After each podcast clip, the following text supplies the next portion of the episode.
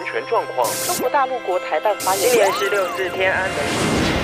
从新闻看见真实的中国，欢迎收听《中国这一刻》。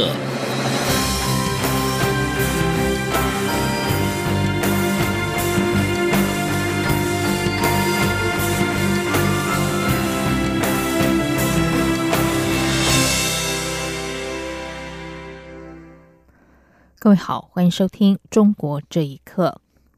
对于台北市长柯文哲及上海市副市长周波在十九号的双城论坛晚宴中，都提到了两岸一家亲。总统府发言人黄崇彦今天回应表示，民选政治人物都有自己的政治主张，这应该由社会评价。但总统府认为，与其喊口号，不如快通报，因此再次呼吁北京当局完整揭露，而且提供非洲猪瘟的相关资讯，并表示这才是攸关两岸人民的权益和福祉。记者欧阳梦平报道。台北市长柯文哲及代表上海出席的上海市副市长周波，都在十九号的双城论坛晚宴中喊出“两岸一家亲”。柯文哲并在二十号的双城论坛开幕式结束后受访时表示：“九二共识及两岸一家亲在台湾都已经被标签化，他认为应该共同想出一个大家都能接受的新名词。”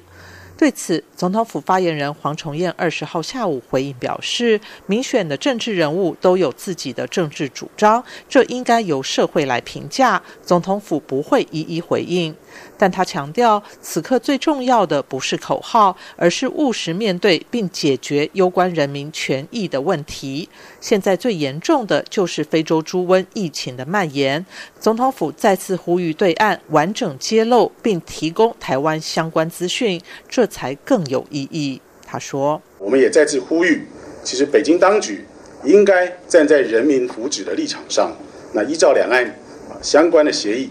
完整的揭露。”并且是提供这次非洲猪瘟的疫情资讯，共同在阻绝疫病蔓延上来负起责任，这是我们在这件事情上的一个基本立场。我想，与其这个喊口号，不如快通报。我想，这也许是现在啊大家此刻最为重要的一件事情。对于双城论坛，黄崇彦表示，总统府的立场一直很清楚，政府维护两岸关系和平发展的政策一致，两岸城市间的互动是地方交流的一部分，只要有助于增进双方的相互了解，符合对等及尊严，而且不预设政治前提，各界及政府都会正面看待这样的交流，也只有如此，才能真正达成两岸相互的理解与认识，促进双方在各。领域有意义的发展与合作。中央广播电台记者欧阳梦平在台北采访报道。台北上海双城论坛登场，台北市长柯文哲再次提到两岸一家亲。陆委会副主委邱垂正今天在例行记者会上回应媒体提问时表示。两岸政策属于中央职权，两岸城市交流应该少点政治，多办点正事，并且秉持对等尊严原则，才能够有利两岸互动与永续发展。中国农业农村部十九号发布消息指出，广东省珠海市香洲区一家屠宰场出现非洲猪瘟疫情。中国从八月初非洲猪瘟疫情在辽宁爆发之后，目前疫情已经蔓延到二十三个省区，迄今已有九十起的非洲猪瘟案例。为了防堵非洲猪瘟入侵台湾，政府绷紧神经，阻绝疫情于境外。行政院长赖清德今天下午赴金门视察小三通货运人流以及动植物检疫情况。赖奎特别询问关口检查 X 光机的数量能否确实检查出行李货物夹带的肉品，查获旅客违规的案件数，以及非洲猪瘟防疫宣导的效果。赖清德表示，有口蹄疫研究显示，当年有小猪从金门到台湾，才使得口蹄疫爆发，可见防疫第一线金门地位的重要性。赖奎说：“口蹄疫时，金门尚未实施小三通，如今面对非洲猪瘟，金门防疫更是不能掉以轻心。”赖清德说：“那我刚刚刚这个来到金门的时候，我们指挥官有送我啊一顶帽子啊，这帽子跟我说八二三炮战六十周年了啊，送一顶帽子给我做纪念啊，所以我我想我想要的是说，我们我们所有的同仁哈，我们所有的同仁。”就是要要这个 发挥八二三炮战当时是成功的这个击退了共军的侵略啊。那现在呢，我们会要发挥我们的团结的力量，然后阻却非洲猪瘟啊，经由金门来到金门，也经由金门到台湾。赖清德表示，小三通一年有一百八十万人次，透过小三通到台湾的一年更有八百万人次。但中国防疫资讯不透明，台湾防堵非洲猪瘟更行吃力，相关单位务必严阵以待。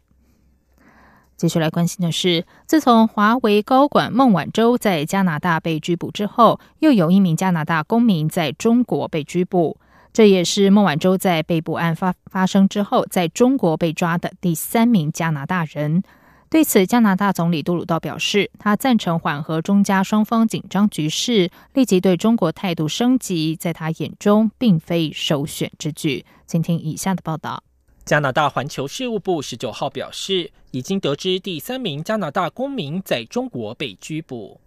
备受国内压力的加拿大总理杜鲁道在十九号的年终记者会上表示，他正在向中方要求更多的有关信息，并表示这次与前两名在中国被捕的公民案例不同，加拿大政府会继续为在中国被逮捕的加拿大公民辩护，并提供更多相关信息。杜鲁道还说，他赞成缓和双方紧张局势，立即对中国态度升级，在他眼中并非首选。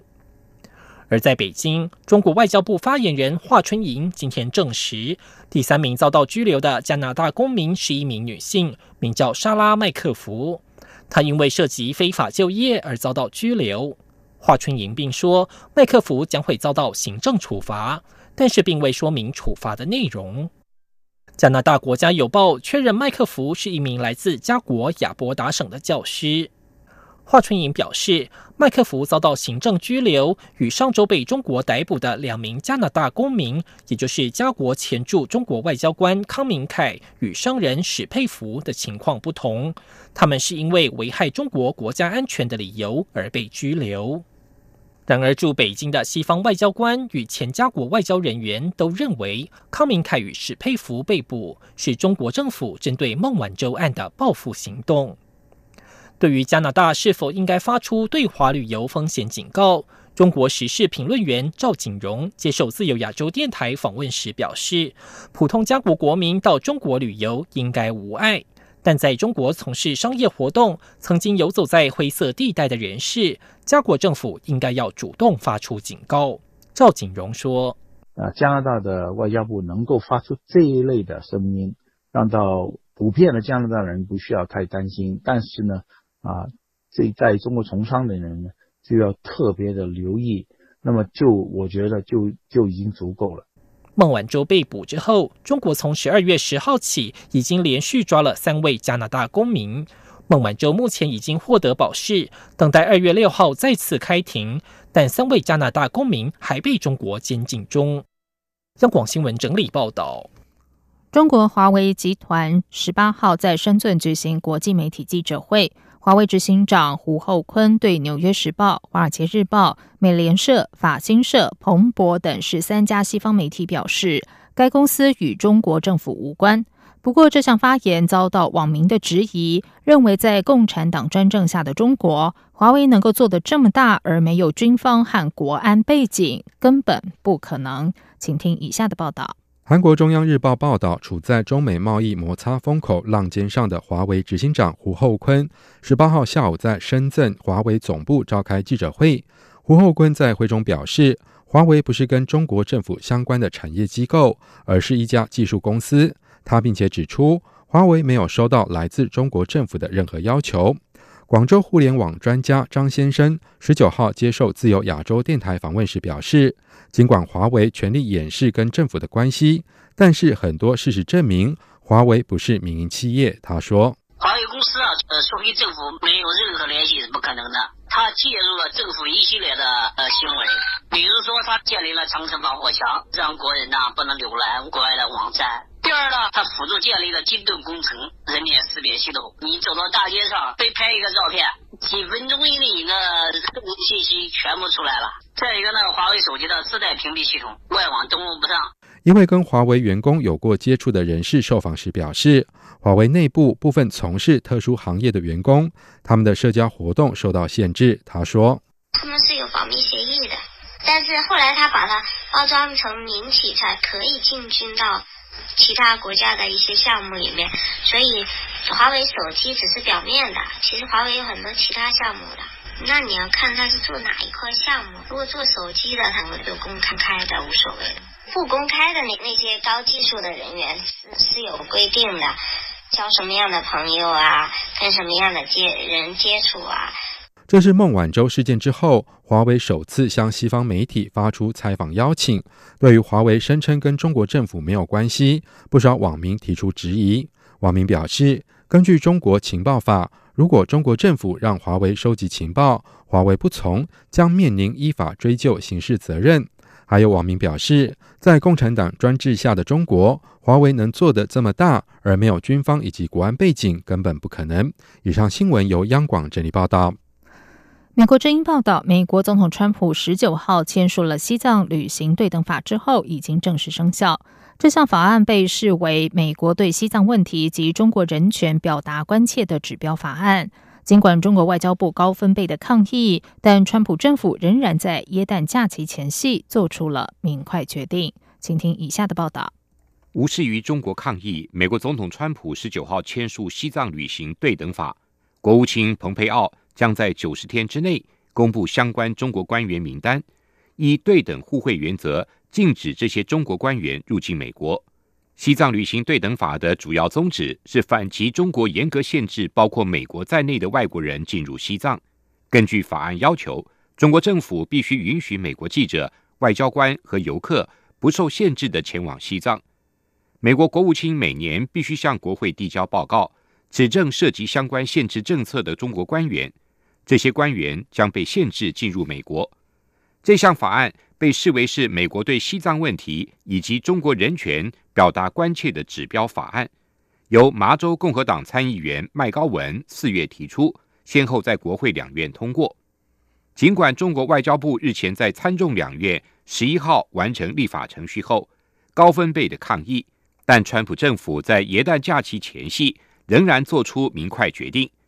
法案十一号在参议院通过后。法案主要发起人共和党籍参议员卢比欧表示，像类似西藏旅行对等法这样的法案，在美国同中国的关系中，长期以来一直都是缺少的。西藏旅行对等法由川普签署生效后，国务卿必须在九十天内评估美国公民进入西藏的程序，并向国会提交一份报告，明确指出阻止美国人进入西藏的中国官员。国务卿将根据这项法律禁止这些中国官员获取进入美国的签证。目前，中国的外交官、记者和游客都能够在美国各地自由旅行，但是中国当局长期以来却不允许美国公民访问或享有进入西藏的同等权利。根据对等外交原则，国与国之间应向对方公民提供对等的权利。国务院代理亚太副助理国务卿石路蕊。日前在国会听证会上明确表示，法案生效后，国务院将确实执行。在美国国会日前完成立法程序后，中国外交部发言人陆康就已经表态，敦促美国行政部门立即采取措施，阻止法案生效，以免严重损害美中关系及两国的合作。央广新闻整理报道。